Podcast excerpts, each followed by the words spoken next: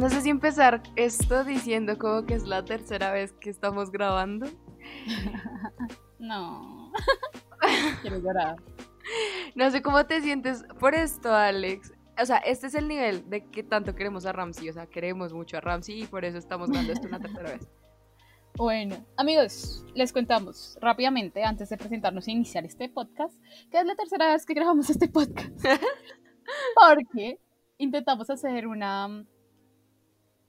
Sí, una vaina con una plataforma y salió terrible. Lo grabamos dos veces y quedó genial. la segunda vez más que todo. Pero no pudimos descargar los archivos, entonces todo se eliminó y todo se perdió. Así que teníamos que pagar 20 dólares, lo cual es too much. Y decidimos hacerla la pobre a nuestro estilo. Así que. A lo guerrillo, como decimos nosotros a, veces. Exacto, bien dicho, bien dicho. Ah. Así que estamos decepcionadas y tristes de la vida, pero mi amiga ya tiene agua, yo también, yo voy a prender un cigarrillo porque estoy muy estresada. Pero rico, rico cigarrillo ahorita. Vamos a hacerlo. Amigos, todo tiene que salir algo bueno de todo. Algo bueno. Sí, es verdad. Escuchen esto y piensen que hay dos viejas que están peores que ustedes. Así que nos vamos a presentar rápidamente porque no queremos hacer este podcast muy largo. Nosotras somos las creadoras de arroba vulgocinema. Es una página de cine donde compartimos reseñas, infografías y escenas de películas, pero lo que hacemos nosotros de curioso para que la sigan, la pillen, es que hacemos ciclos de esas, de pelis que nos gustan. Hacemos ciclos por directores y luego ciclos por temáticas y nos vamos turnando. Así que vamos a empezar. preséntate tu bebé. Bueno, mi nombre es Sandrine Fuchs. Yo me encargo como todo el tema de las frases, los frames y las reseñas, la página. Eh, y mi querida hermosa Alexandra trata todo lo visual, las infografías y lo demás, las escenas, eh, los logos, etc, etc, etc. Bueno, nosotras somos dos chicas que estudian cine, que mi amiga estudia literatura, yo estudio algo de animación. Eh, lo, lo que ven en la página es algo muy ensayo y error. La página empezó hace mucho, ahorita ya estamos a, punto de llegar a los 600 seguidores, lo cual nos tiene muy, muy emocionadas. Sí, señores. Eh, les queremos contar, sí, gracias amigos. Les queremos contar que resulta y pasa que dejamos un poco abandonada la página. Y es increíble porque la dejamos súper abandonada. O sea, literalmente no hemos publicado ni siquiera una historia. y hay gente que nos empezó a seguir en medio de este abandono. Entonces me parece increíble porque eso es, significa que algo estamos haciendo bien y que les ha gustado algo. Esta página no nace solo para crear público y para crear contenido, sino nace porque ahora queremos aprender más del cine y queremos ver películas que probablemente no conocíamos, conocer cosas nuevas, así que también nace para nosotras y eso es lo bacán.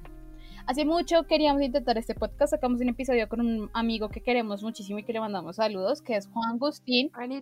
Y sacamos un episodio de Güeros, lastimosamente él tuvo problemas personales y no pudimos seguir ese proyecto. O sea, como que hubieron varios problemas y no pudimos seguirlo con Juan. Que él fue un teso, él nos ayudó a editar y es un teso y lo adoramos mucho. Y quisimos intentar por otro lado, tampoco funcionó y estamos, en estamos como parce, ya no hagamos nada. Pero dijimos, no, la mierda. dijimos, no, lo vamos a hacer nosotras. Y aquí estamos. Y tenemos un amigo muy especial que es Hernán. Estoy re saludos a todos.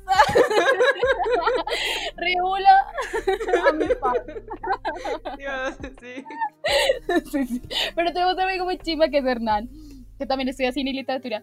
Y Hernán es un teso y nos va a ayudar a editar esto. Así que, Hernán, gracias. Desde arroba cinema te damos gracias profundas.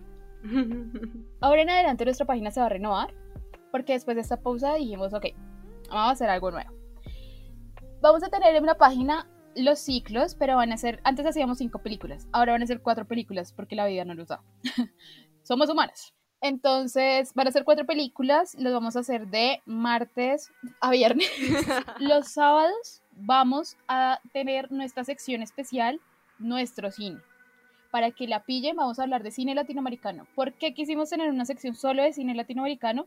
Porque creemos que es algo importante. Nosotros vemos mucho de ese cine y creemos que debe visibilizarse más. Vamos a hablar de cortos, de películas, de festivales, recomendaciones, todo lo que a ustedes les parezca interesante. Así que pillen esa sección que va a ser muy interesante y esperamos que les guste porque es algo nuevo que vamos a intentar hacer. O muchas páginas lo que hacen es como o cine internacional o cine nacional, pero nosotros queremos intentar hacer la mezcla y una mezcla muy marcada, que ustedes sepan que una vaina se diferencia, o sea, no del cine latinoamericano, sino que vamos a diferenciar los ciclos de esa vaina de nuestro cine, ¿sí? Es como la idea, porque también puede que en nuestros ciclos hablemos de cine latinoamericano, o sea, eso es muy probable. Lo hemos hecho, entonces como que todo bien. Y en nuestro podcast, que es Mecateando Cine, vamos a tener diferentes secciones. Esta, y les damos la bienvenida oficial, es Todo comenzó por un ciclo.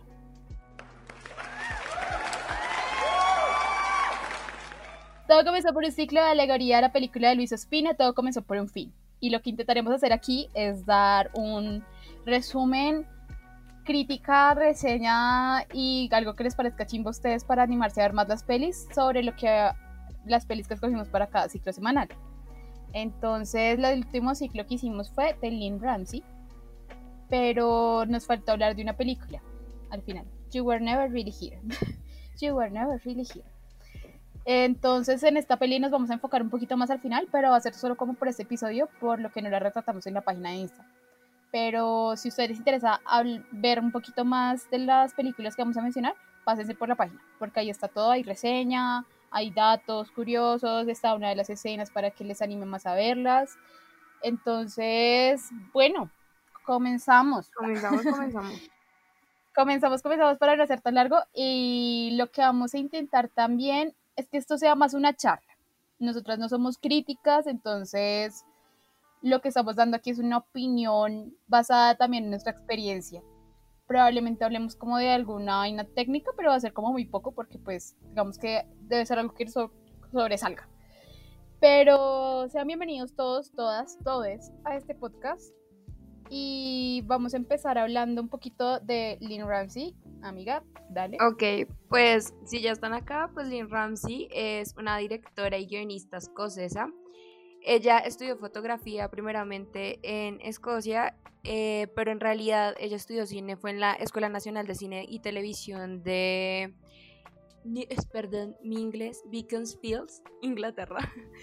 Eh, y la verdad, ella tiene un corto maravilloso del cual tuvo, fue su tesis, su proyecto de grado, que es Small Deaths, ganó muchísimos premios y desde ahí como que ya ella dijo como, bueno, eh, yo soy una directora y comenzó a mostrarse en este medio audiovisual y desde ahí no para, hacer películas. Su primera película también fue ganadora de muchas cosas, que es mi favorita, Ratcatcher.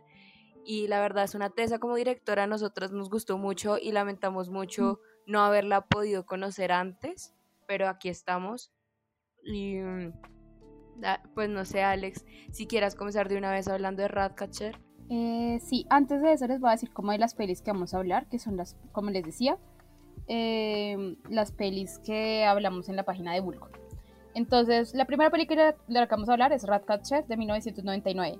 Luego de eso vamos a Mover Callar, que es del 2002. En la página hay un error que dice que es un cortometraje, pero no, es un largometraje, así que pida.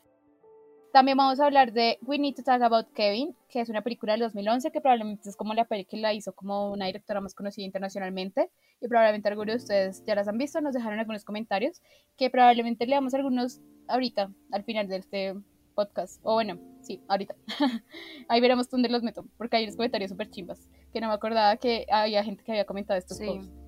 Em, vamos a hablar también de su cortometraje Swimmer del 2012 que es bellísimo blanco y negro. Vamos a hablar por último de los que le mencionaba, de la película You Were Never Really Here del 2017, que no mencionamos en la página, así que al final vamos a tener un poco más de charla con esta peli.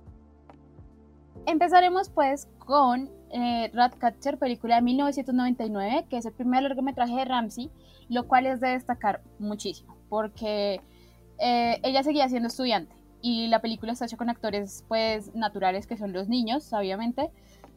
Y ella tiene un trabajo muy muy fuerte como directora, guionista. Em, además pues es un proyecto financiado por entes externos, lo cual le da mucha más presión, pero logra salir una película brutal. Entonces algo también, sí, algo importante es que esto está basado en un hecho real que le marcó a Ramsey muchísimo, que es la huelga general en Reino Unido de 1926. La huelga general es como literal, Reino Unido se paró. porque los trabajadores del transporte, la minería, la industria pesada, o sea, todas las clases, todo se paró, porque exigían mejores condiciones laborales, exigían que se respetara su labor. Y entre esos estuvo también los recogedores de basura, que no sé cómo lo llamaron en Estados Unidos, en Reino Unido, perdón, no sé cómo le llamaron en Reino Unido este tipo de trabajo, pero pues déjame imaginar como recogedores de basura. También entraron en esta huelga, por lo cual la película retrata este momento en que esta comunidad, porque es una comunidad como no es un no hagan de un conjunto, en Colombia le llamamos conjunto como a varios edificios unidos en apartamentos. Eso no es un conjunto, sino es más bien, sí, una comunidad que son varios edificios, varios apartamentos y todo se conoce como casi con todo el mundo. Y están atestados de toda la basura posible porque no pasa nadie a recogerla. Entonces viven de una manera insalubre, pues crítica. Muchos se quedan, otros se van y pues la verdad es una situación, no quisiera decir miserable, sino triste en el sentido en que esta gente está olvidada por el Estado porque el Estado llega como última opción y es como porque les tocó. Entonces es fuerte. La película la vemos toda desde la mirada de James, es un niño protagonizado por William Eddy. Em, es un niño que tiene por ahí, que pues nunca le dicen nada, pero yo le pongo por ahí unos 13 años, 14 años. Unos 14 años yo le pongo. 11, 12 años yo le pongo menos. Sí, bueno, como, digamos que entre 12, 14. 14 años. Y James eh, vive con sus dos padres, con su hermana mayor y con su hermana menor. Y es ese momento en que este niño está generado, está traumado por varias cosas y hay un trauma fuerte en la película que comienza. Em, entonces esta vaina lo marca muchísimo, pero no hay nadie a que decirle, ningún adulto le presta atención, nadie le está escuchando. Y no solo vemos el personaje de James con la muestra de la infancia, sino también vemos los personajes de varios niños de mayor edad y un personaje en específico de la niña que es la amiga de James, que es Margaret. Una vida muy fuerte, es una crítica muy fuerte a todo esto de la infancia. Entonces, yo quisiera que tú empezaras hablando de pronto de, del significado que estábamos dando con lo de la rata. Sí, o sea, es que yo le había planteado también a Alex que la rata podía considerarse también una relación con el niño que está siendo también olvidado por el adulto. Es como se siente que el niño solo juega, el niño solo debe hacer esto, nunca se piensa en que él siente, él puede llegar a deprimirse por el lugar en el que está, él puede, tiene pensamiento y opciones, ¿sí? O sea, él piensa porque él está absorbiendo todo su entorno ellos aprenden del entorno, ellos están creciendo y más a la edad de él en el que está en esa etapa de transición de niñez y me toca juventud y, esto también es muy fuerte. Entonces, la rata la ven como el animal de la sociedad, entre comillas, pero en realidad la ratica siente. Y hay una escena también muy fuerte en la que él ve a la rata, que tú me la planteaste, eh, y que el papá tiene trampas de rata por todo el lugar, pero el niño juega con la rata. Y de hecho, los niños juegan mucho con las ratas. Es como, sus, no, por decir sus mascotas, pero pues sí, sí, sí son una figura importante en que es ese abandono también del niño y que se plantea que no piensa, no, que el niño no sabe, no entiende y, y ya. Totalmente de acuerdo.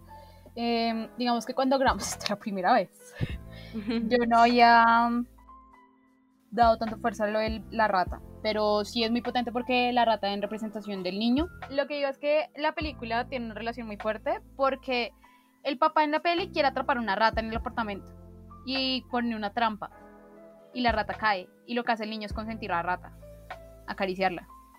En otra parte hay una rata que se va en un globo porque un niño le amarra un globo y se va pero la rata no es que salga del país o a otra ciudad, la rata literal sale del planeta Tierra. Entonces, cuando tú ves la película y el progreso que tiene James en la peli y el final, unirlo con ese, esa escena de la rata en el, fuera del planeta es increíble. En serio, tú le encuentras un significado muy potente. Así que, obviamente, la idea no es poliar acá nada.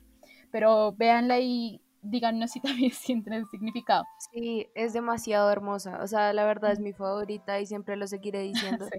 De Ramsey, parce. O sea, recomendada, véansela, que yo lloré mucho con eso. Sí, sí, Sandrine fue como, yo acabo de llorar, amiga, y yo, ay, amiga. Sí. no, bueno, llores. Pero sí, em, aquí también eh, para empezar a marcar eh, y hablar del estilo de Ramsey, porque la idea es también ver qué une este tipo de películas en nuestro ciclo. Digamos, en este caso específico, eh, qué une el estilo del director o directora, directora en este caso. Y aquí hablamos ya como que Ramsey tiene un apego muy profundo a los temas de la juventud y la niñez. Y ella lo dice, y es como, es que estos momentos son los que uno genera su ser, ¿me entiendes? Es que uno esos momentos son los que te generan a ti el adulto que vas a ser, los traumas que vas a tener, las cosas buenas, malas, todo. O sea, la niñez te marca todo. Entonces, para, por eso para ella es un tema recurrente e importante en su cine. De eso, bueno, esta peli ha sido, pues fue muy premiada, tuvo un BAFTA al mejor director, guionista, eh, también tuvo como premio al mejor cine independiente, lo cual es pues muy importante porque esta es una peli independiente. Obviamente en Latinoamérica, en Colombia, el cine independiente es otra vaina, es como totalmente diferente, pero pero aquí es algo de valorar eso, porque ya es un cine también guerreado, obviamente con un poquito más de financiación, pero por otros medios. Entonces, igual es muy valioso eso que ella hace de hacer cine con lo que tiene y con el equipo también de amigos de su universidad. Aunque en esta película es curioso porque ella venía trabajando a lo largo de su carrera con ciertos amigos, cierto parche, y en esta peli cambió total de director de foto y de editor pues que son cargos importantísimos para, para la película, entonces es bien interesante que ella aún así lo hubiera logrado manejar, porque se nota, tú la escuchas a ella y se nota que tiene un manejo con la gente muy humano, la vieja es muy humana, o sea, en su cine, en su forma de hablar, en su todo, se nota eso, así que... En todas las entrevistas da una paz increíble, parce. Sí. A mí me gusta escucharla. Ay, sí, es muy, es muy bonita. La verdad, es una persona muy bonita. ¿no? Como quiero ser tu amiga. Algún día. Algún día. Adoptame, please. Adoptame, maestra.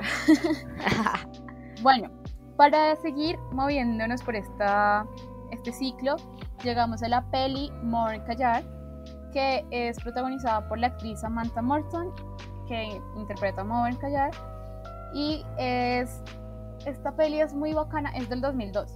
Y esta peli es muy bacana porque es la historia, la historia empieza con un trauma profundo a Mover, que es el suicidio de su novio en el apartamento donde viven juntos y es Navidad. Así que, pues no Navidad 24 de diciembre, no sabemos muy bien cómo la fecha, pero sí es como hay luces. Esas, esas épocas, sí. Es esas épocas navideñas.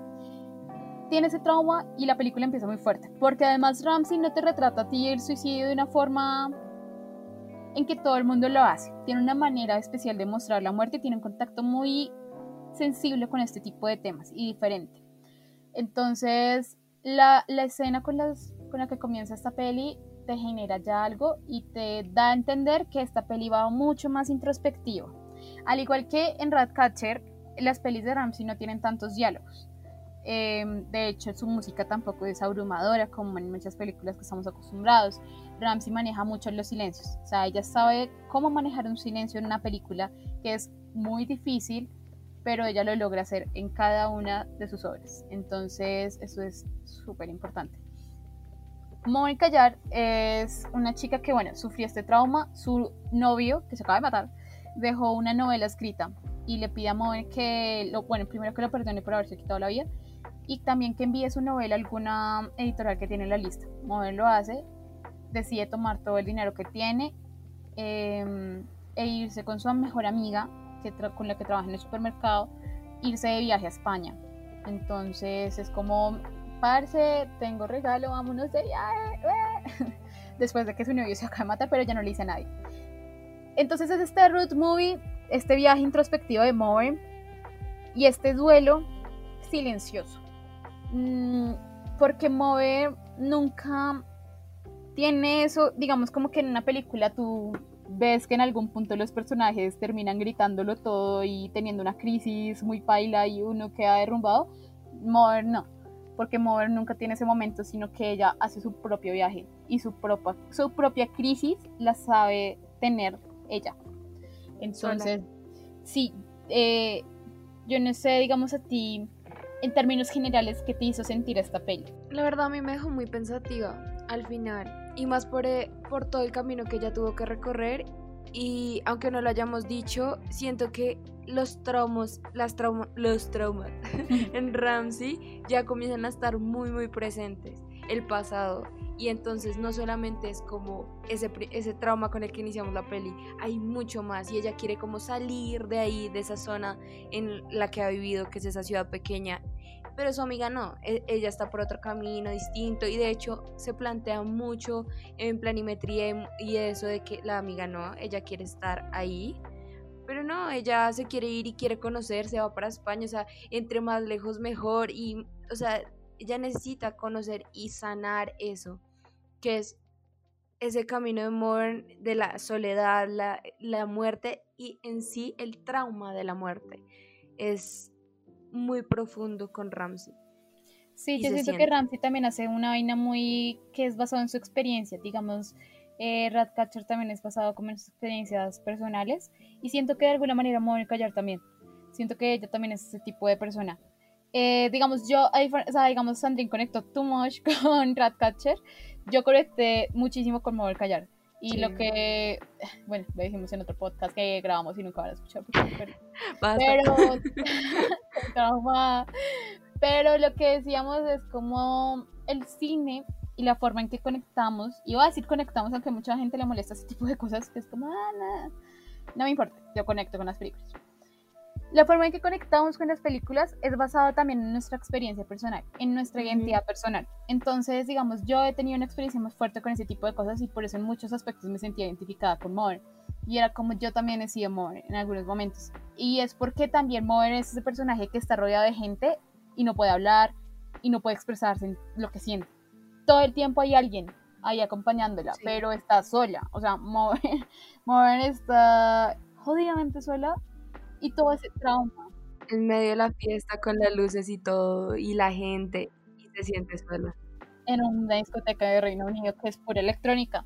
Y esa escena se repite varias veces en la peli. Yo creo que es por lo mismo porque Ramsey quería retratar eso, de que tú puedes estar rodeado de gente todo el tiempo. Y yo siento que nos ha pasado a mucha gente, que tú puedes estar rodeado de gente full, full, o sea, una discoteca que es como todo el mundo, pero sentirte completamente solo y destruido, que es lo más puta, porque no tienes a nadie, o sea, estás con tu mejor amiga, pero ella no sabe lo que te está pasando y tampoco es su culpa porque tú no le has dicho, obviamente, pero es porque también yo siento que la gente es muy, digamos, Modern es una persona que siente que puede lucharlo con todo y que puede superar ella todo sola y lo necesita sola y es esa necesidad de hacerlo sola lo cual no está mal, porque ella nunca se... Lo que yo te decía de que confía en ella misma. Ajá. La única persona en la que confías en ella. Sí, es verdad. Lo cual es muy doloroso. Por más de que quiera a los demás. Sí, es doloroso porque es muy heavy y ella nunca intenta sacar lo que tiene adentro con alguien más, nunca. Pero. Total. Pero intenta, está en esa búsqueda de sentir y en esa búsqueda de quiero sentir algo, porque está en ese limbo de que ya no sientes ni tristeza, ni alegría, ni dolor, porque la pérdida fue tan traumática que ya no sientes nada. Entonces estás en esa búsqueda de quiero sentir algo, lo que sea, lo que sea, quiero sentir algo. Y muchas veces uno está en esa búsqueda y es muy paila porque muchas veces haces algo terrible por intentar sentir y no lo logras. Entonces te sientes peor y peor y peor cada vez que terminas en la mierda. Entonces, mover hace un viaje muy bacano y si tú estás en ese viaje también personal, pasando por un momento complicado, eh, siento que también te va a servir ver esta peli. Así que sí, no sé si quieras decir algo más. Igualmente también quería eh, aportar en el hecho de que ella también está en un proceso de transición, así como James en la primera de juventud. Aquí ella está a la, el cambio a la adultez, o sea, ella está teniendo que pensar en cómo me va a mantener eh, en esta organización que tenemos a nivel social. Es como que dónde estoy, en dónde encajo, quién, o sea, es también un poco Sí, es como autorreflexivo, como quién soy yo, para qué, por qué estoy aquí, por qué me pasa lo que me pasa.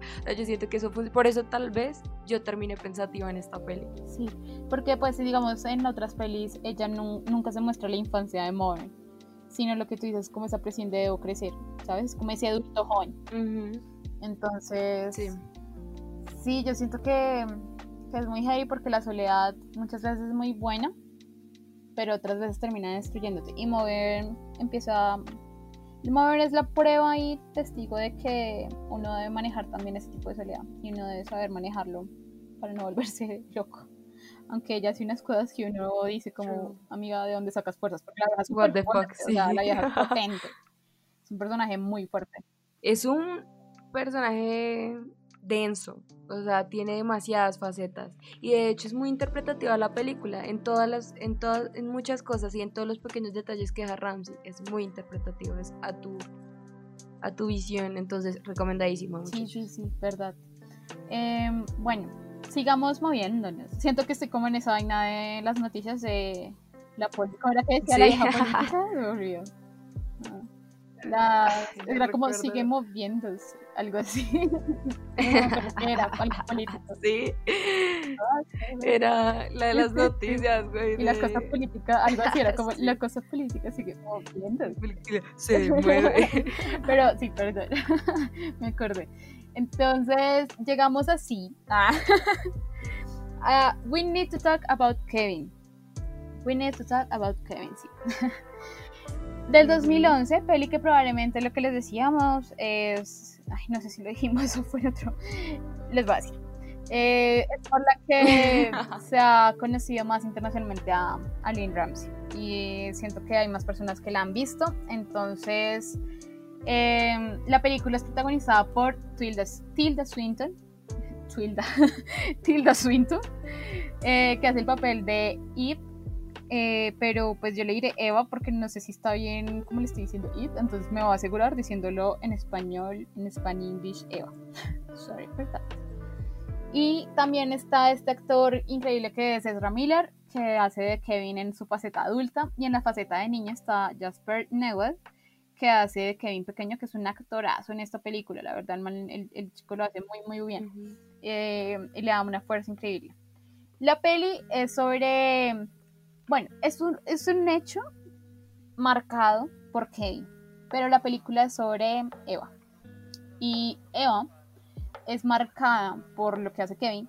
Y vamos en su mente entre pasado y presente, entre recordar esas vainas como por qué estás ahorita en este momento así. Y vamos a entonces a recordar y a ver y a sufrir un poco con ella. Eh, Eva va a ser juzgada, Eva va a ser maltratada por lo que ha hecho Kevin. Y las consecuencias, pues, para Kevin no van a ser tan grandes hasta el final. Que es como uno ya tiene su, su gran... Ok, te lo mereces, hijo de perra. Pero mm, hablaremos como de eso un poquito. Eh, esta peli a mí me parece muy buena porque Lynn Rancid empieza a conectar aquí lo que hará después en You Were Never Here, que es conectar la infancia con la adultez y el pasado con el presente. Entonces Eva, Eva concibe a Kevin en un momento, pues no violento, pero sí como en esas noches de parranda, con el novio que es un idiota, que es el papá de Kevin, y el papá de Kevin siempre va a estar del lado de Kevin. O sea, Kevin nunca hace nada malo para el papá, y Eva entonces tiene que ser la mala, Ujú. y eso es terrible, porque la mamá está marcada desde un inicio como entonces la figura negativa para Kevin. No sé si quieres decir eh, lo del color, que me parece muy interesante.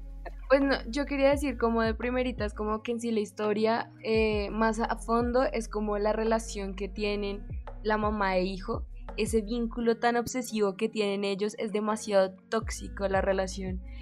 Eh, pero es demasiado real, o sea, a mí me recordaba mucho eh, esta vaina del complejo de Edipo y esto, y, yo lo veía y decía, ella no puede hacer nada porque seguirá siendo su mamá, ¿sí? Eh, siempre seguirá siendo su hijo, y eso es la cagada, ¿sí? Igual esos traumas de nuevo también van con Kevin. El hecho de que ella no quisiera tener un hijo, que ella tuviera en el útero a Kevin y que toda esta energía que se le está tra- traspasando al niño, pues eso se siente un montón. Y él, yo siento que lo sintió. Y a través de la historia eso se nota. Y lo del color, pues era lo que habíamos dicho en Vulgo Cinema, de que el rojo, a pesar de ser una película violenta, nunca se ve la sangre. El rojo está implícito en todo, en la pintura, en los pequeños detalles, los signos. O sea, no se ve. Tú no vas a ver sangre pero sabes que es violento, sabes que es una historia demasiado sangrienta, por decir, o sea, la muerte está, pero no es sangre, ese es el punto. Pero no es sangre, sí. La muerte, de nuevo, la relación con la muerte, Ramsey tiene una forma de retratar la muerte muy sensible. Entonces, digamos, ahorita que lo pienso, me parece curioso que la mamá se llame Eva, ¿sabes? Porque... Sí, bueno. Pero sí, fue como, parce, yo lo siento demasiado. No, y además ella sin poder hacerlo. O sea, no. Sí, me parece muy curioso que se llame Eva porque es como, bueno, primero, ella no quiere ser mamá del todo. Entonces, no sé si ya mm, no mencionaste lo de lo del vientre. Es que la culpan por eso. Lo de, Sí, lo del vientre, sí, lo del útero. De eso me parece interesante porque es que ella no quiere ser mamá. Entonces, que la obligue prácticamente el papá, que es como, ay, por Dios, qué emoción, pero es que amigo, tú no estás sufriendo lo que ella está sufriendo, ¿me entiendes? Y es Eva como la primera mujer. Amigas, sí, o sea, yo sí, amigos. O sea, si ustedes, o sea, la decisión debe ser de la mujer, porque ella es la que está teniendo ese proceso, ¿me entiendes? Digamos, a mí me parecía muy hijo de puta este man, no, o sea, yo creo que jamás voy a superar ese hijo de puta noticia, que era como que demandó a la novia porque quería abortar y que no sé qué, y que él era también papá, y es como, amigo, es un feto, ¿sabes? O sea, tienes más esperma. Ella no quiere ser mamá. Dios mío. yes, of course. No, además me recuerda al resto del meme de cuando estuve ahí con la mamá de Duque. Por favor, usa. tu hijo puede arruinar sí, el país. exacto. Igual que Kevin puede arruinar esta. Como el feto ingeniero, el feto médico, es como. ¿Qué puta me por la cabeza? No entiendo. Además, ¿cómo es que no te están diciendo, no te están diciendo a ti que abortes? O sea, si tú no lo quieres hacer, no lo hagas, ¿me entiendes? Nadie te va a obligar. Pero sí es una decisión personal. Es una decisión personal y debe ser consciente y uno la debe pensar bien como mujer. Pero es tu decisión y que lo hagan en lugares insalubres. Bueno, aquí ya estoy repolítica. Perdón. no me entiendo, pero sí, pero, sí, amigos, o sea, digamos, eso también trata, es que la película trata demasiadas cosas, en el hecho de que una mujer haya tenido que dar a luz a un niño que no quería traer al mundo y eso se le pasa a Kevin y eso afecta a Kevin hasta el punto de afectar a una sociedad entera. Entonces... Es heavy. Porque tampoco es que Eva no quiera ser mamá, porque ella tiene una hija hermosa y tiene una conexión muy fuerte con la hija. Entonces, la es muy, muy fuerte la película en ese sentido. La pérdida se retrata muy bien y de hecho me parece curioso porque mm, para ir finalizando esta peli, em, a Eva la juzgan mucho más que a Kevin. A Kevin le hacen un programa de televisión hablando de lo que hizo. Y a Eva la, la ven en la calle y la golpean. Entonces es como la están culpando a ella por algo que hizo el mal, porque es que tú lo trajiste a este mundo, ¿me entiendes? Es tu culpa como mujer, porque es tu culpa. Pero es que no yo no sé la gente porque está hija de perra y no se dan cuenta que es que a ella también le quitaron todo, ¿me entiendes? Todo, todo lo que ella tenía le quitaron. Y es muy fuerte. Además porque el, el actor que les decimos que hace el niño, de niño Kevin pequeño, es muy bueno, en serio, tú sientes la mirada de odio de ese niño hacia Eva, tú sientes que la mira con un novio que la, te quiere matar. Entonces es, es muy fuerte. Y con la picardía que tiene él, ¿no? Uh, terrible. Y además es Ramírez también, severo actorazo, también te genera muchas cosas.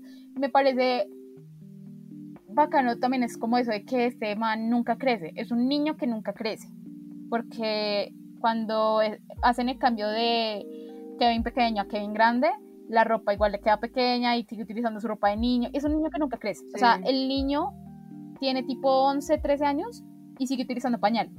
Mentiras, como 10, 11 años. Pero sigue utilizando pañal, amigos. Entonces es terrible. Y el papá es como, ay, qué bonito. Y así como... es huevo, no, no es bonito. No, es terrible. Entonces es un niño que nunca crece. Me parece súper Es polémica esa mm. peli. Eh, esa peli es polémica. Bueno, yo antes de esto voy a leer un comentario que me acordé que habían dicho en más que todo como en esta peli. Ay, sí. Y hay un comentario de arroba Marta Martis que nos dijo como, bueno, primero ella mencionó que le parece maravillosa, desconcertante, impactante y es de sus favoritas y creo que la define muy bien en esas palabras. Y algo interesante que es como la primera vez que la vi me rondó en la cabeza más de una semana, me impactó muchísimo. Y es verdad, la peli me impacta mucho porque tú, vas, tú tienes que ir como espectador conectando, conectando recuerdos conectando, conectando, para entender qué pasó. Y porque el man está, porque ahí te muestran que el man está en la cárcel al inicio de la peli, pero no sabes por qué, hasta el final. Entonces, y como lo muestran, la música que utiliza en ese momento, de nuevo, Ramsey utiliza muy bien en ciertos momentos específicos su música, entonces es muy impactante en ese sentido, así que recomendada 100% si no la han visto.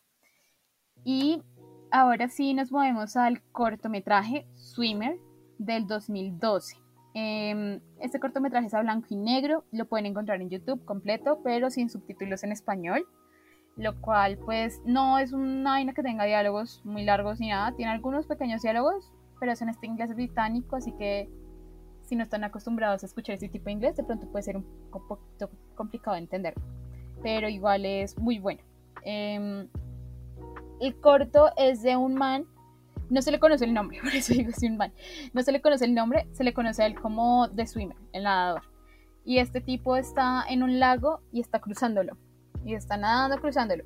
Y en medio de que está nadando, empieza a recordar como cosas y empiezan a suceder cosas, eh, o sea, él como que lo empiezan a atacar o empieza a ver cosas por fuera del lago y uno es como, ok. Entonces, yo decía también que para mí Em, también es como estamos, el man todo el tiempo está recordando, todo el tiempo en el cortometraje es un recuerdo presente, porque hay una parte en que se ve dos personas por fuera del lago caminando, pero no se le ven los rostros, entonces yo me, o sea, yo me imagino que es él, el, el man que está corriendo con una chica y es un recuerdo, sentí eso, no sé qué sentiste. Pues yo ya te había dicho como yo sentía más una conexión con el entorno y lo que tú decías de que lo atacaba, sí, o sea, ese exterior lo está atormentando a él. Sí, sí, Yo veía más la conexión del agua así, como el paso, el camino, el puentecito. No lo había considerado como recuerdos, tal vez porque no me lo repetí, si no lo hice alguna vez. Pero, pero sí, ya después dije, sí, son recuerdos y más porque en el bosque el niño está como con esa caretica, o sea, es un corto demasiado interesante, es muy chévere de ver, o sea, me pareció envolvente, o sea, como que me quedé viéndolo y viéndolo, es, es bonito, es muy es bonito, me gusta, y más el hecho de que esté en blanco y negro también. Eh, y algo que quiero destacar, no sé si en este momento, de una vez lo del agua, el lago en específico, es que aquí es un lago, o sea, en Swimmer ya se ve que todo es un lago, él está nadando, es un lago. Sí. Igualmente, en Ratcatcher, uno de los puntos de encuentro de todo es el berraco del lago. Y de hecho es demasiado importante en Ratcatcher. Eh, un punto de esperanza también lo diría. De hecho, uno de nuestros seguidores también lo decía así, como que la mierda esperanzadora de, de la peli, de Ratcatcher. Yo siento que envuelve todo, es la mierda esperanzadora de todo. O sea, acá también se nota. Entonces, la conexión que ella tiene con el agua es brutal. Tal vez ahorita lo, lo veamos más a fondo con la peli de You Were Never Really Here, pero sí, amigos. Sí, es muy bueno el cortometraje. De hecho, ese cortometraje ganó en la como mejor cortometraje ficción en la edición número 66 de los premios de la Academia Británica del Cine, que son pues bastante importantes en, en, este mundo del cine. Y bueno, pues más que todo, obviamente, como en Reino Unido, pero hagan de cuenta que es como lo, lo, lo, lo más pot del mundo. Es como, what. Así que Ramsey igual ya venía siendo una vaina que ya había, o sea, ya había ganado varios premios, pero con este corto igual, o sea, la vieja hace todo increíble, o sea, con el corto igual gana. Y también me hace pensar como, aun cuando ella ya empezó a hacer largos, igual le gusta esta vaina el cortometraje, que es bastante interesante, porque es que contar historias cortas es muy complicado. O sea, sí es difícil escribir un largometraje, muy difícil, pero escribir historias cortas que impacten es muy complicado y ella lo logra hacer de una manera increíble porque el corto es muy de silencios y muy interpretativo. Entonces es muy fuerte. Y las escenas bajo el agua. La música las escenas bajo el agua son muy y las hechas, en serio. El blanco y negro le da una vaina increíble porque el negro es un poquito más contrastado. Es, es muy increíble en ese sentido, así que es súper recomendado. Em, vamos entonces a nuestra última peli, pero antes de eso voy a leer el último comentario porque no lo leí antes cuando hablamos de Ratcatcher, pero es muy bueno que hablabas de, del seguidor que dijo la vaina esperanzadora. Y ahí sí vamos con la sinopsis de You Will Never Elegir. Es arroba Juanse1312, que también este man, Juanse, la doctora Juanse, porque nos sigue hace mucho y la verdad siempre está como interactuando con nosotros, así que gracias amigo. De verdad, muchas gracias. Nos haces que esto valga la pena. eh, la lágrima. Y dice, dice algo muy bacano cuando publicamos sobre Ratcatcher y es casi toda la película me pareció desgarradora. Ese ambiente pobredumbre de la Escocia de aquel tiempo. Pero por otro lado, habían momentos esperanzadores por la inocencia de aquel chico quería, por la inocencia de aquel chico que quería mantener. En fin, mi favorita de Ramsey. Totalmente de acuerdo con él. Mi favorita Ramsey también, amigo. O sea, chocalas. Sí, y totalmente de acuerdo. Y esperamos que, pues no hablamos tanto de la película, no es como que el podcast entero de Ratcatcher, pero esperamos que algo de lo que dijimos, pues estés de acuerdo, te interese y nos dejes saber también. O sea, animen a verla. Sí, animen a verla, por favor. De verdad que no se van a arrepentir. Ahora sí, eh, si quieres seguir con la sinopsis de You Were Never Really Here. Ok, bueno, y porque se las debíamos eh, de vulgo que no hicimos ah, reseña ni nada, pues eh, hoy hablaremos un poquito más a fondo de You Were Never Really Here, que es la última película de Ramsey que fue estrenada en 2017 y la protagonizó el inigualable, hermoso Joaquín Phoenix. Mentira. Joaquín Phoenix. Alias el Pato. Eh, pero bueno, para no alargarnos, pues la historia muestra a Joe, que es un veterano que vive con su madre. Su trabajo es como de asesino de paga. ¿Cómo es que se le dice eso? Em, asesino a sueldo. Qué pena.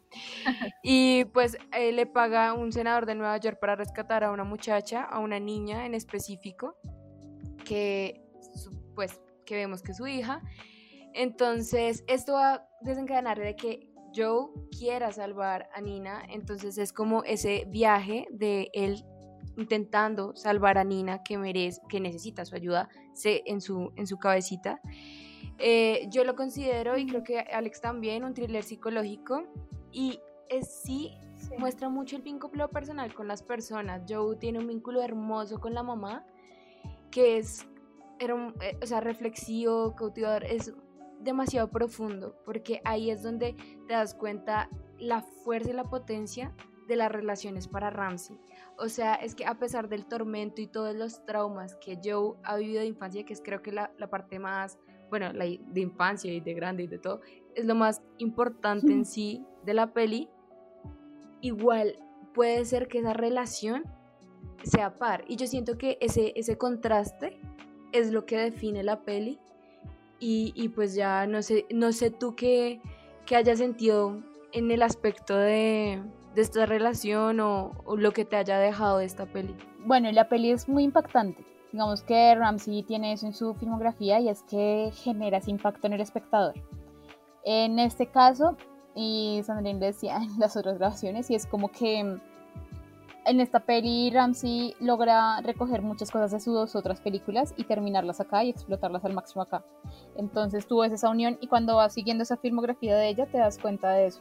Entonces em, siento que sí habla mucho de los vínculos que uno tiene con las personas, vínculos con los que tienes y vínculos también inexistentes, los que se rompen para siempre. También siento que es full sobre los traumas y las muertes en vida pequeños. Como que cada vez ciertas cosas te están matando y te están matando. Y la película es una cuenta regresiva de Joe. O sea, obviamente no es como que toda la película te esté contando el tiempo, sino me refiero a que la película empieza con una cuenta regresiva porque hay un trauma de infancia donde él contaba y para ignorar lo que hacía el papá, que era muy violento. Entonces la peli empieza así y siento que es esa cuenta regresiva al final, como ya me quiero matar, hasta aquí llego. Siento que es esa parte. Em, algo, pues, que queremos también decir es como que la película tiene, su nombre es You, know, you Were Never Really Here. Em, en habla hispana, en España se le conoce como En realidad nunca estuviste aquí, que es como casi la la traducción literal.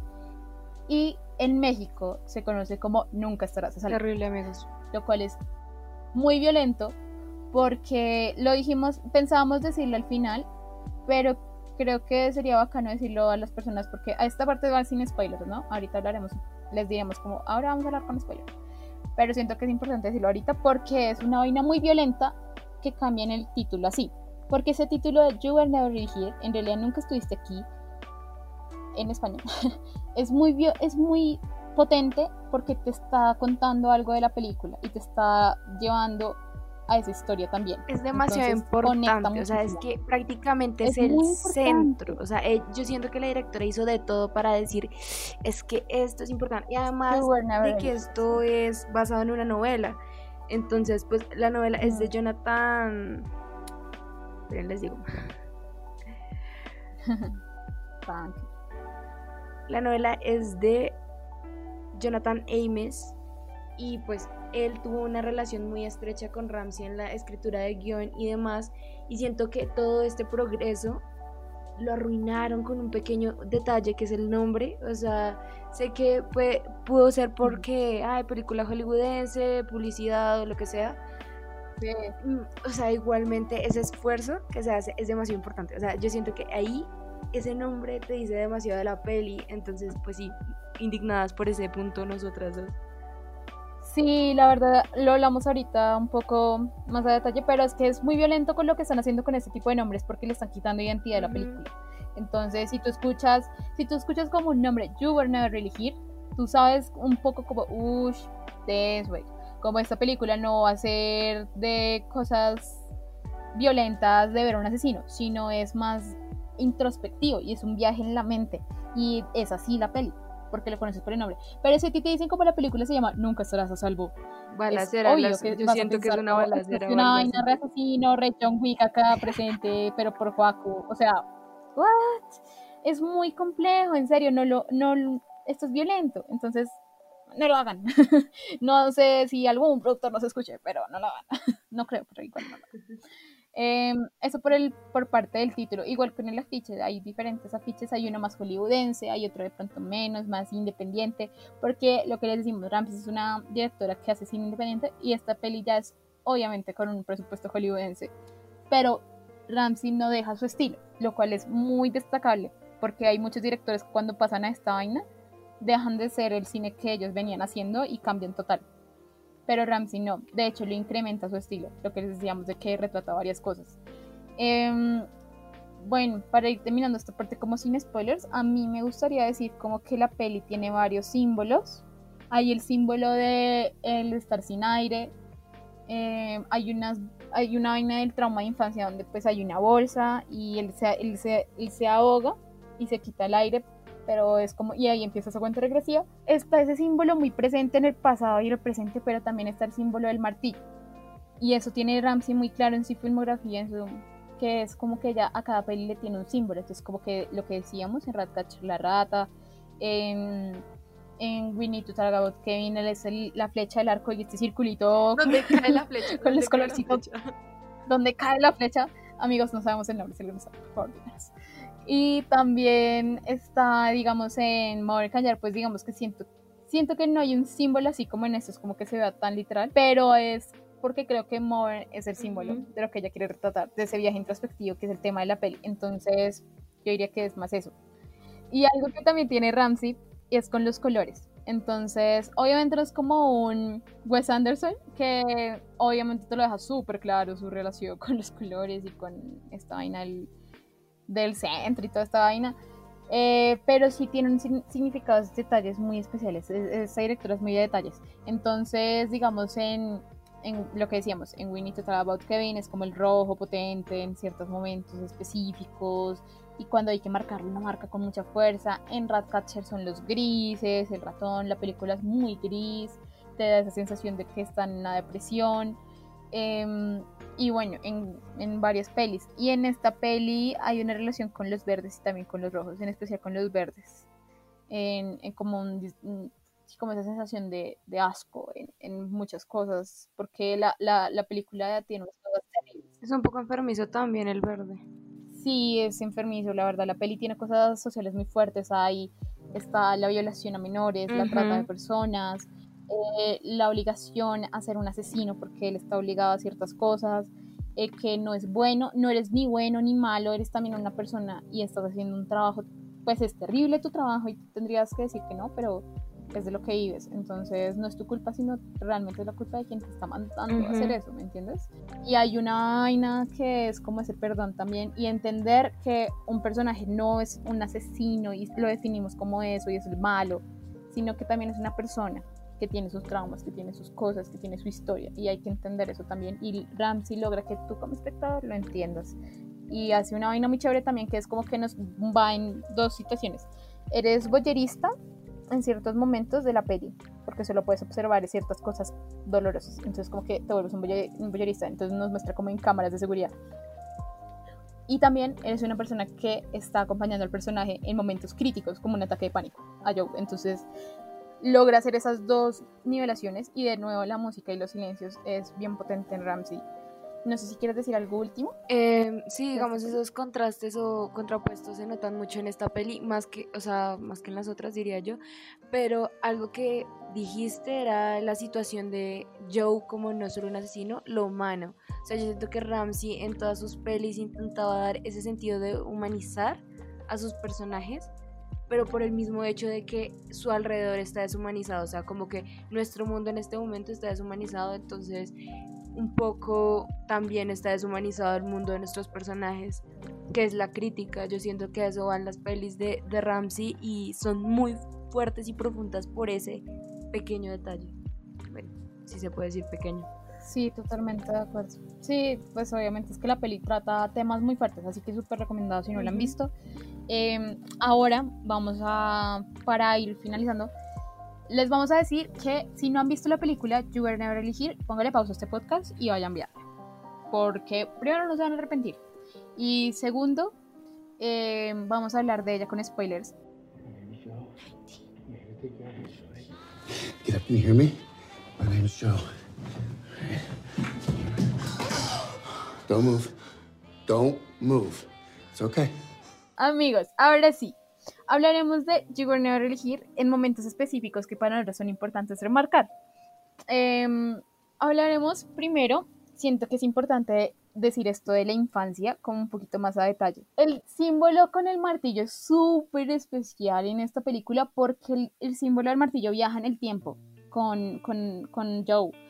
Y la primera persona que vemos con el martillo es el papá, que, los está, que es una persona violenta y está maltratando a la, a la mamá de Joe que está debajo de la mesa y mm, Joe que solo es un niño y lo ve y tiene que esconderse y ahí es cuando también él tiene esa vaina de ahogarse. Es, es terrible ese tipo de escenas y recorda y que vemos el dolor de él de recordarlas. No sé si te recuerdas de, de lo que le decía el papá, ponte derecho. Ponte, derecho, ponte derecho. Yo, ay, de mierda. Shut up. algo así yo decía, no, es que eso, porque imagínate la escena, es como el man con el martillo ahí, ponte derecho, y tú lo escuchas varias veces. El abuso, el abuso al niño es terrible, y más en esta ah. película es como, no solamente, bueno, ya que nos estamos enfocando en Joe, pero también Nina está sufriendo un montón, o sea, como niña también la están abusando. Eh, y de hecho, sí, todo el eso está marcado en la infancia, el constante abuso al menor o al que, entre comillas, se le considera débil. Y eso es fuerte, o sea, es como también a la mamá se le considera débil. Entonces... Sí, los personajes femeninos con, con Ramsey son bien interesantes. En las otras películas que mencionamos también tienen mucha fuerza, pero digamos que en este es muy importante porque nos muestran dos etapas y es la mamá que ya está en las últimas, que es una viejita, canosa, delgadita y como que te da miedo tocarla. Pero, y está luego Nina, que es una niña, es una niña con toda la vitalidad que uno tiene de niño, pero está casi que muerta en vida porque la han obligado a hacer cosas terribles. Entonces el papá que, que hablamos, eh, que Sandrina hablaba en la sinopsis, el papá la, también la violaba y, el, y luego también se la daba al amigo senador y juntos, o sea, era una, una vaina tétrica, ¿me entiendes? Como a lo bien, puta, o sea, la, la gente es muy enferma, porque yo sé que, digamos, este tipo de cosas pasan, o sea, como que tú puedes tener a esa persona violenta a tu lado y no saberlo hasta que algo pasa terrible. Entonces es la violencia en tu casa. entonces, digamos, como a Joe, el papá violento, ella también tiene al papá violento, pero de una forma mucho más marcada porque ella nunca se le ve llorar. ¿Me entiendes? Entonces, como... A Nina nunca se le ve llorar. No, nunca, nunca, nunca, nunca. Es muy fuerte. Nina es un personaje muy fuerte porque siento que hasta que llega Joe, ella está muerta en vida también. Igual que la mamá. Sí, nosotros hablamos eso en, en el integración, es como que la mamá representa también la muerte en vida. Y cuando Joe llega a ver por primera vez a la mamá, la mamá finge su muerte para decirle como, eh, te, caché. Pero es como, si me entiendes, como que esta persona de verdad ya no está aquí. ya no está aquí. Sino ella ya. ¿Ves? El título, amigos, el título. Te ibas a decir algo ahorita y te interrumpí. Sigue. Ay, parce, no recuerdo. pues creo que me iba a pasar como para el tema. Creo que iba a pasarme el tema de, bueno, ya de la infancia traumática de Joe. Pasamos a que él quería mm. esa protección a su madre, como que la veía sufrir y comenzó a proteger a su madre. Y esa relación fue tan fuerte que no quería, o sea, era demasiado fuerte el vínculo. Cuando creció, lo único que tenía era su madre. Entonces, a lo que íbamos era ya el concepto de pérdida del niño pasamos al adulto, bueno, al adulto que siempre ha, tenido pérdida, o sea, de chiquito tuvo pérdida también de su inocencia, yo siento que le, le arrebataron mucho de pequeño, traumas. de nuevo, o sea, es que eso está muy marcado en Ramsey, es que no vamos a, o sea, no nos vamos a cansar de decirlo, pero es ella. Em, y, y pues sí, ya estando y mirando cómo le asesinan a su madre, porque pues no sé si quieras explicar el por qué llegamos a este momento de ver el terrible cómo se le rompió el corazón a Joe en ese momento de la muerte de su madre. Sí, bueno, lo que pasa es que lo que les decíamos, Joe es un asesino a sueldo y lo que él hace, lo contratan es para rescatar a estas niñas. Para rescatarlas de esta trata de personas, de estos lugares que no, es que no sé cómo se les llama, marico. No son residencias, sino son esos lugares donde encierran niñas en cuartos y van pedófilos de mierda a violarlas, ¿sí me entiendes? Eh, Entonces, no sé. ¿Tiene un nombre? Tiene un nombre, pero no tengo idea. Sí. No debería tener un nombre porque no debería, no debería existir, sí. Empezando por ahí. Sí, no, pero empezando. Pero bueno, él rescata a Nina de este lugar. Nina también empieza su cuenta regresiva en esta película. Entonces es, es bien potente. Pero luego cuando llegan a un hotel, llegan por Nina, unos manes, que él no tiene, o sea, ni puta idea, o sea, como que ahí que me contrataron para rescatarla y ya llegaron a buscarla y se la quitan, le quitan a Nina, intentan matar a Joe, Joe se defiende, mata al otro man ahogándolo, que es como lo que decíamos de la bolsa, de sin aire, no respirar. Entonces, luego de eso, Joe sabe que lo que mandan las personas que llegaron a buscar a Nina no son cualquier persona, es como que son personas importantes, así que sabe que tiene que ir a su casa con cuidado porque probablemente los estén vigilando. Así que él lo que hace es subirse al segundo piso donde está su mamá y ahí encuentra a la mamá muerta. Los asesinos que le quitaron a Nina, pues son los mismos que están en su casa. Entonces le pegaron un disparo en el ojo a la mamá. Ella está acostada y pues es una escena bien fuerte porque pues lo que decíamos, es el único contacto que él tiene con la vida, con la humanidad, con todo. Y se la quitaron así, nada. Em, y luego de eso, pues él ve a los asesinos, se defiende, mata a uno de ellos y otro queda como medio vivo. Le pregunta si la mamá pues sufrió y, la otra persona dice que no. Y ahí, ahí en esa parte, siento que es una vaina muy interesante que hace Ramsey y es porque se da una paz entre los dos asesinos. Y es porque siento que estamos mostrando también esa humanidad y es como estás haciendo solo un trabajo. Y de alguna manera Joe está perdonando porque lo entiende, porque él también ha sentido esa obligación de matar. Entonces, de alguna manera se perdonan. Sí, sí, yo siento que también es eso, como que también le, pudo haber pasado a él, de alguna manera. Pudo hacerle lo mismo a otra yo, persona. Sabemos es que sí. Sí, y además de que es el no poder, eh, el no poder cambiar de rumbo porque pues hay gente o entes mayores a ellos que les dan ese trabajo, ese tipo de trabajo que es ahí el conflicto entre él, entre el conflicto moral, sabiendo que lo que decías del martillo, él ahora lleva el martillo del padre, entonces eh, es, es, el ciclo constante que tal vez no, no, no, habíamos podido o no hemos podido terminar como esta violencia y esto, este tormento que sigue a estas personas. Sí, es un ciclo de violencia, o sea, la violencia se va a transmitir siempre y siempre va a seguir. Y Ramsey hace eso en su filmografía, que es como la violencia se transmite. Entonces, Joe, de alguna manera, perdona a este asesino de una manera muy fuerte. Y Ramsey lo retrata.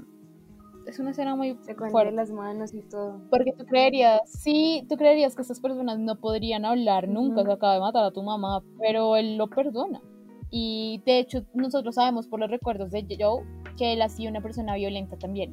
O sea, claro, él ahorita está rescatando niñas, pero le tienen que pagar para eso. O sea, no es un acto voluntario, superhéroe, no.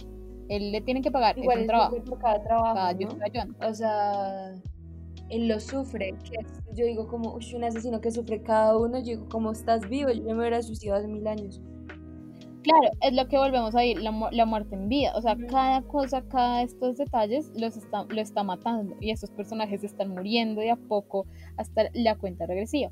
Digamos, la me parece interesante porque es que Ramsey, en los recuerdos de él, nos vamos a los planos detalles, a los pies, a las manos, a los sonidos.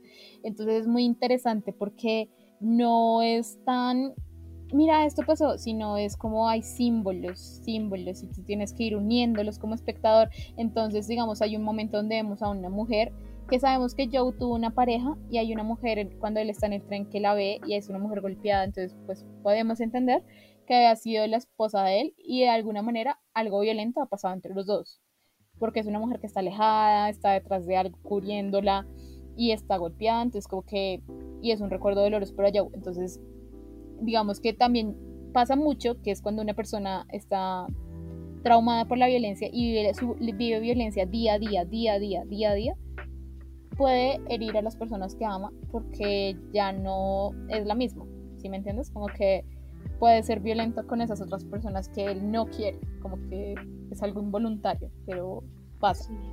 Entonces, siento que eso también es muy potente en la película. No sé si quieras agregar algo. No, yo por mí O sea, ya ahí eh, hemos dado como dos puntos fuertes de Joe. No sé si quieras pasar a Nina. Eh, siento que antes de Nina eh, quiero hablar de lo del agua. Ah, ok. De lo del agua. Em, hoy volvemos a retomar un poco lo del agua con Ramsey. Y es que Ramsey tiene algo muy especial con el agua en todas sus pelis. Y en esta, Joe quiere morirse con la mamá. Entonces él se va al lago con las piedras en los bolsillos y entra y se quiere morir con la mamá. Y lo que nosotros podemos hablar de este momento en específico del agua, queda de nuevo, Ramsey logra hacer una técnica impresionante. Es que es la paz más cruel que puedes tener, porque generalmente esos, esos personajes de ella cuando están en el agua, hay un completo silencio, hay una completa paz, y es un lago en bellísimo y está un soleado y todo es bellísimo y es como puedes morir en paz. Pero los recuerdos y lo que está pasando en el mundo exterior a estos personajes los llena, los supera. Entonces, él deja ir a la mamá y ya se quiere morir, pero ve a Nina debajo del agua, que es lo super, es muy importante, y hundiéndose. Y, él intenta ayudarla. Y él intenta ayudarla. Entonces, lo que logra hacer es como se quita las piedras y sube. Eso me pareció decisivo. Y de hecho, es mm. catarsis. Algo que habíamos que le había dicho era que el agua a veces era la catarsis. Eh, ellos entraban y sí, el dolor tormentoso del agua. Y más, no sé, quería destacar antes, para terminar el agua, era lo de la mamá. O sea, que ella muere en paz. O sea, ella murió literalmente en paz porque la mataron dormida. Y luego baja en esa paz del lago y de pronto rectificamos eso, de que si él no tuviera ese conflicto con el exterior, o sea, de seguir vivo, eso no le hubiera afectado, como el hecho de que Nina también estuviera ahogándose. Sí, totalmente de acuerdo. Es como. Es una catarsis muy fuerte la que tira el personaje dentro del agua. Y sale con toda para ir a rescatar a Nina. Entonces ahí volvemos al personaje de Nina. Y ahí, aquí queremos como. Entonces ustedes ya vieron la historia de Nina, pero es muy importante, digamos, a mí me parece destacar que Nina está encerrada, bueno, este senador la encierra, pero es en una casa de muñecas prácticamente, y crea Nina una muñeca más, un juguete, un, objeto que puedes simplemente guardar ahí y tenerlo y usarlo cuando se te dé la gana. Eso hace el político, que es importante también, como las figuras potentes aquí y que están haciendo todo el daño a Nina, que es una niña, son políticos importantes, gente de traje y gente con mucho dinero. Entonces es como... Y de hecho yo personalmente considero que este tipo de personas son las más violentas. Porque son los que están disfrazados. O sea, uno dice como hay veces que la imagen no necesariamente es la verdad y de hecho aquí lo muestran. Dos senadores políticos que se están lanzando y que la gente dice vamos a votar por esto, están haciendo esto bajo, bajo cuerda, esta trata de blanca, se podría decir, es terrible, o sea, es como, y Nina lo logra superar ella sola, que es a donde vamos. Ella solita logra salir de ahí no necesita Joe, que eso es algo, algo bueno que nos muestran, es que ese, ese cambio, esa transición que ellos están haciendo de superar esos traumas, tienen que ser solos, tiene que ser, ella misma se salvó. Mm. Y eso es poético, eso es ella su propio héroe, eso es bonito, porque ahí ya nos damos cuenta que no es una película normal que te dicen como, ay, es el mayor salvando a la niña pequeña, Sí, el man héroe salvando a la niña. sí, no, no, no, En esta peli, Nina es su propia heroína y ella se salva sola. Claro, tú, digamos, cuando digo tú, me refiero a Joe y a nosotros como espectadores que estamos haciendo compañía a Joe, no a Nina. Eso también es importante destacarlo. Es como que cuando, cuando hablamos de eso, es como tú no quieres que Nina sufra más entonces como que Nina está sufriendo porque acaba de matar a alguien, o sea, ¿me entiendes? Como que eso no debería pasarle a una niña, o sea, tú no tendrías por qué estar viviendo esto, pero igual le pasó. Entonces cuando Joe llega a sufrir una crisis tremenda, igual ya veníamos viendo sus ataques de crisis, pero esta es mucho más fuerte, porque él venía listo con el martillo, Algo Él venía listo con el martillo y él ahí se da cuenta, y ahí él deja el martillo, ahí él lo deja, porque ahí se da cuenta que él ya no tiene que hacer eso, como que eso fue la última vez que vi a alguien morir. Esperemos que sea. Fue la última vez que vi a alguien morir y deja el martillo. Entonces es, es bastante potente porque no vemos a Nina matar a, este man, pero lo sentimos, igual que Joe lo siente. Es como, puta, no tendrías que haber visto esto, no tendrías que haber vivido esto, no te habrían tenido que violar, no te habrían tenido que secuestrar tu propio papá, o sea, ¿no entiendes? Como que, no, o sea, no, esto no debía haber pasado a ti, ¿me?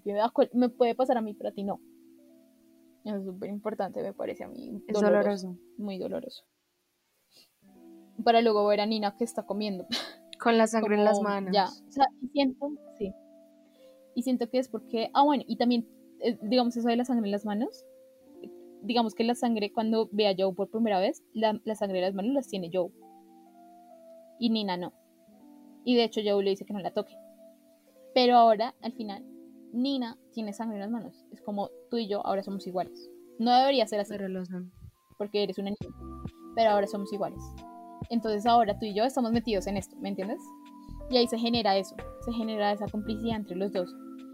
Y ahí llegamos al final, que es en la cafetería, cuando se pega el disparo frente a todos. Yo la verdad, como espectadora sentí que él ya había matado ahí. y es que fue muy real, fue muy real. Fue como, se mató. Fue muy real, fue muy real. Fue muy real, el man, fue muy real, güey. Entonces yo sí sentí que se mató. Claro, luego cuando ves que todo el mundo está ignorando eso y está manchado de sangre, dices como, ok, esto no es real. Pero ahí es cuando empieza el significado.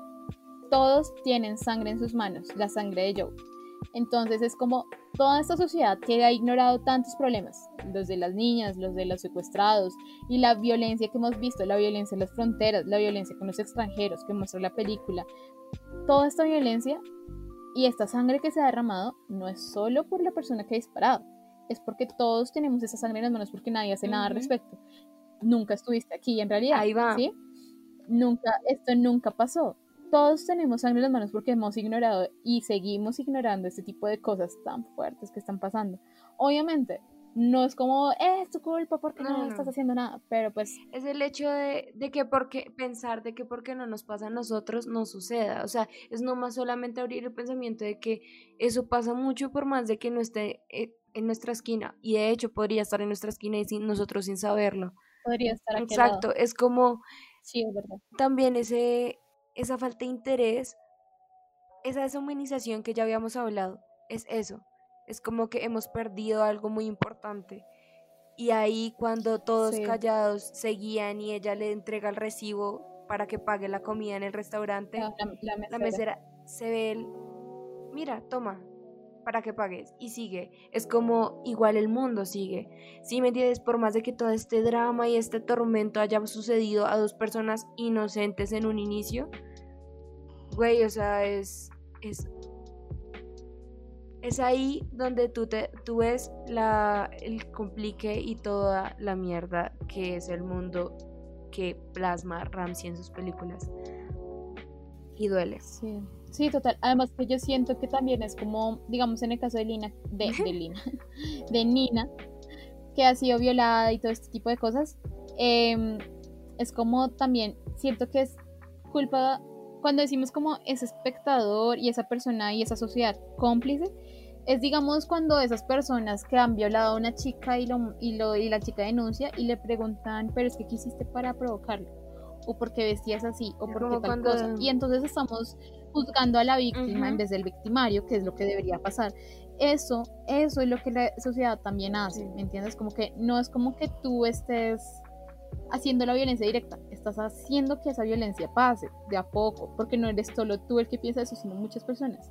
Entonces, hay que ser más, en, sí, como que tener más conscientes, más, ser más conscientes de que ese tipo de cosas están haciendo algo muy grande y están haciendo un daño gigante.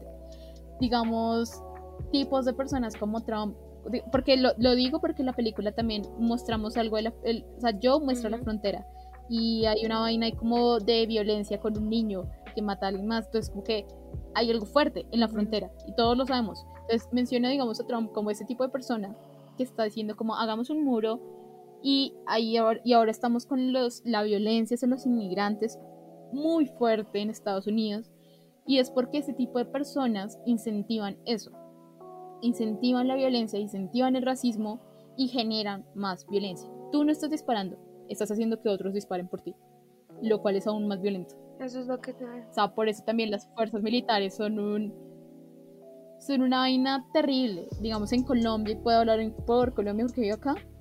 Aquí las fuerzas militares son algo que creen ciegamente en el Estado, aunque esté cor- incorrecto, ¿me entiendes? Aquí lo que debería pasar es como protegemos a un pueblo, pero aquí nadie está protegiendo a un pueblo, protegen a un Estado. Y eso es lo que está mal en la sociedad. Entonces, siento que por eso esta película me puse muy política. Sí, pero igual es... Pero- pero es, es eso, es como son detalles, detalles de sociedad, ¿me entiendes? Como que tú estás apoyando eso. No estás haciendo el gatillo, pero tú estás haciendo que pase el disparo. Y para finalizar, todo se para y todo vuelve a iniciar cuando llega Nina a la mesa. Y es como, nos vamos. y me parece bellísimo porque es como Joe y Nina vuelven a la vida. La cuenta regresiva ya se quita y empiezan de cero siento que algo así pasó en la peli. Es como veníamos en esa cuenta regresiva y ya. Con el disparo llegamos a ese cero. Pero cuando vuelve Nina es como reiniciamos. Y ahí va la esperanza que decía también nuestro seguidor y nosotros también Mm. confiamos en esa luz al final del túnel. En el cine de Ramsey. En esa luz al final del túnel también se siente mucho. Y más porque después nos quedamos en esa mesa del, del restaurante sin ellos. Y tú nunca estuviste aquí. Entonces ahí es el. También vamos al disfraz de, de esto de que nunca pasó, nunca se dio esta, ese secuestro de Nina, nunca se murió la mamá de Joe y todas estas cosas que sucedieron se van a quedar ahí como si no hubieran pasado. O sea, sí pasaron realmente, la verdad, pero para los demás es como si nunca hubiera pasado. Entonces, es algo demasiado... Ahí es lo que volvemos a remarcar. O sea, con todo Sí. lo que hemos dicho, para finalizar, como remarcar lo de la violencia con el cambio del título. Sí, O sea, aquí mucho. lo que nos dolió un poquito, porque es que en sí el final es eso, güey, o sea, es el título. Yo- Y entonces, por Duele, eso duele, fue que duele nos bastante. afectó un poco. Y es en México y que cambiaron el título, entonces doloroso, doloroso, doloroso. Para finalizar, eh, ya no tenemos más que decir de esta película, o sea, tiene muchas cosas, podríamos hacer el podcast, pero pero bueno, esperamos de que lo que les dijimos ahorita estén de acuerdo con algo, les hubiera interesado algo más de la peli. Eh, esta peli pues ha sido muy importante para nosotras. Y antes de finalizar e irnos y decirles información, vamos a hacer algo muy importante y que queremos que sea como nuestro y es hacer un top del ciclo. Entonces vamos a hacer del ciclo, el top de las pelis, no el cortometraje, porque pues eh, ese lo pueden ver en YouTube, sí, de las pelis. Entonces vamos a hacer como top, es como top 4, nuestro top 4, entonces no sé si quieras comenzar como de la menos a la más que recomiendes. ok, de la menos a la más. Yo diría que de últimas, eh, Mover Callar, la amo mucho, la amo mucho, pero, pero bueno, de últimas porque de pronto no conecté tanto, pero me gusta mucho, igual recomendada. Eh, We Need to Talk About Kevin, eh, la segunda sería eh, You Were Never Really Here y de primera pues ya saben que mi pap, Ratcatcher. ¿Y tú? Sí, bueno, yo, diría, yo dejaría de últimas, em, está muy difícil, pero dejaría de últimas para ver como We Need to Talk About Kevin porque es brutal, véanla, pero siento que es una película como que la puedes ver en cualquier momento, como no ya, ya, ya, siento que puedes conectar con ella en cualquier momento, es por eso que la dejo en mi top de cuartas. Eh, luego dejaría Brad Catcher porque siento que es muy buena, pero digamos que conecte más con los otros dos en ese sentido, por, por mí. Y de terceras, de segundas, ¿verdad? De, de segunda, eh, dejaría a Mover Callar, porque lo que les dije cuando hablamos de ella me encantó. Siento que es una experiencia personal sensible y Mover hace un viaje increíble, pero es muy personal introspectivo y el silencio y la música estaban muy bien hechos en toda la película. Así que a conecté 100% con ella. Y de primeras dejaría You Were Never Here porque la verdad, si no notaron con mi parte política, conecté mucho con esta peli en muchas cosas. El personaje de Nina y de Joe me complementaron mucho, así que eh, siento que dejaría ese sería mi top 4, pero igual lo que les decimos, recomendamos todas las películas de las que hablamos. Siento que no dijimos nada malo de Ramsey porque no le dimos nada malo a Ramsey. Puede que algunos críticos especializados le vean algo terrible, algunas cosas no sé qué. A nosotras no nos parece que tenga algo malo para recalcarlo acá. Simplemente hablamos de la belleza de su cine, que es increíble, y esperamos ver lo que sigue de ella. Emocionadas porque llegue algo nuevo. Eso sería todo. Sí, sí, sí, ya queremos ver algo de ella. La verdad nos deja muy desconcertadas en todo. es como, ah, mira, aparece ya. Pero eso sería como todo por el ciclo de Lynn Ramsey, que esperamos les guste este podcast. Déjenos sus comentarios si les gustó, si no les gustó. Nuestra idea es que en el próximo episodio podamos leer esos comentarios, de que los dejen en, en las películas de las que vayamos a hablar o en este capítulo que les pareció. Em, y para finalizar, pues nada, les queremos dar gracias si llegaron hasta el final, porque sabemos que de pronto puede ser un poco largo para muchos, pero gracias si llegaron hasta aquí, de verdad les agradecemos, esta comunidad crece gracias a ustedes y es nuestro primer podcast las dos así que estamos muy asustadas, pero muy felices también. Así que bienvenidos, sean bienvenidos todos a esta comunidad. Em, esperamos que seamos muchos, muchos, muchos más, que sigamos creciendo. Em, y síganos en nuestras redes arroba cinema nosotras somos dos personas, así que vamos a estar tratando de seguir el contenido de forma cumplida y subirles mucho contenido especial, pero sí, somos dos personas, así que si algún día fallamos, por favor, perdónenos. Pero aquí estamos, los lunes sale este, salen todos los podcasts y estén muy pendientes los lunes para escucharnos y ojalá algún día vernos. Así que no sé si quieras decir algo más, bebé. Nada, lo mismo que tú, muchas gracias y síganos, compártanos y ayúdanos a difundir.